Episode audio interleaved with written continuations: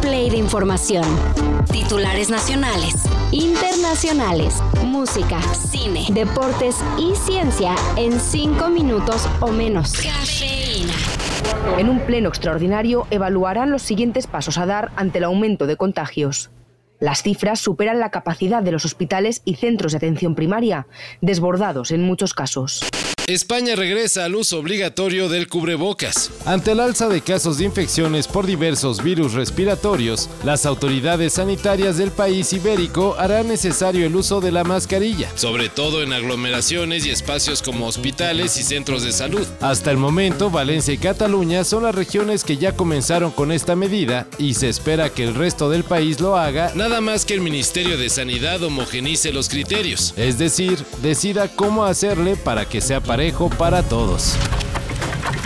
Ernestina Godoy no seguirá como fiscal de la CDMX. Las mujeres que denunciamos, que buscamos justicia en esta fiscalía, no encontramos más que negligencia, corrupción, impunidad y en algunos casos como el mío, persecución. Ayer los diputados del Congreso Capitalino votaron para ratificar a la fiscal para un segundo periodo. Y aunque el tablero quedó 41 a favor y 25 en contra, Morena y aliados no alcanzaron la mayoría calificada para lograr la continuidad de Godoy. Ahora tocará al Consejo Judicial Ciudadano mandar al jefe de gobierno una terna con los posibles sustitutos. Este elegirá la opción que mejor le llene el ojo y su decisión tendrá que ser avalada por el Congreso local. Se oye sencillo, pero como están de divididos los legisladores, legisladores, seguro será un relajo. Y no porque salga Ernestina Godoy, todo se va a volver color de rosa. Entonces, esto es una lección. After a game, Germany played, and after the game, there were one million people, you know, celebrating uh, on the street, and uh, it was it was fantastic, you know, all nations mixed and culture and uh, skin colors, you know, different religion. Murió Franz Beckenbauer, la leyenda del fútbol alemán, considerado como el mejor defensa de la historia, falleció ayer a los 78 años, luego de reportarse con problemas de salud desde finales del 2023. El Kaiser fue campeón con la selección nacional de Alemania en dos ocasiones, en el Mundial de 1974 como jugador y en Italia 90 como director técnico.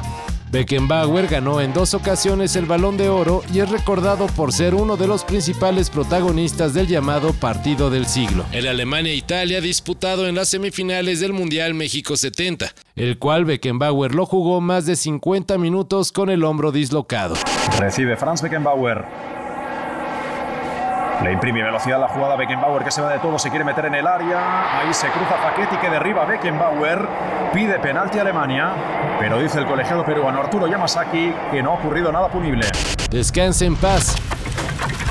El fin de semana se entregaron los Globos de Oro, y aunque hay magníficas series como The Very Succession, nada ha hecho olvidar a una de las joyas de la televisión de todos los tiempos, The Sopranos. As a matter of fact, I'm gonna get some guys here to stay with you until you get on a plane. I can't just do that, lamb it. I have a life, I have patience. You tell them August came early this year. It doesn't work that way.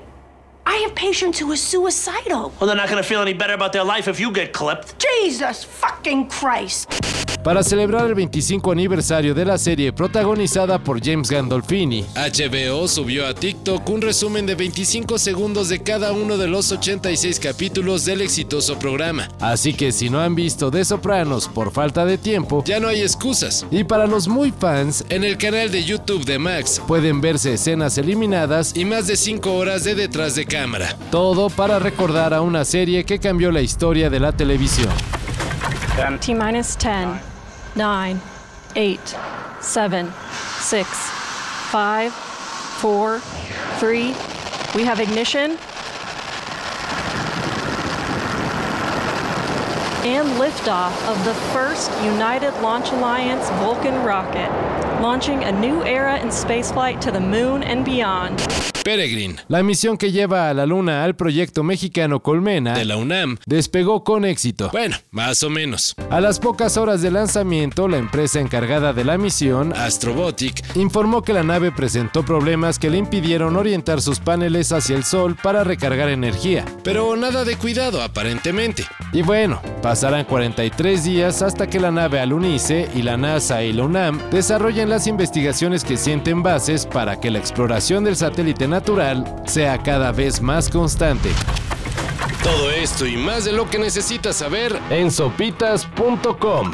El guion corre a cargo de Álvaro Cortés y yo soy Carlos el Santo Domínguez. Cafeína. Un shot de noticias para despertar. Lunes a viernes por sopitas.com y donde sea que escuches podcasts.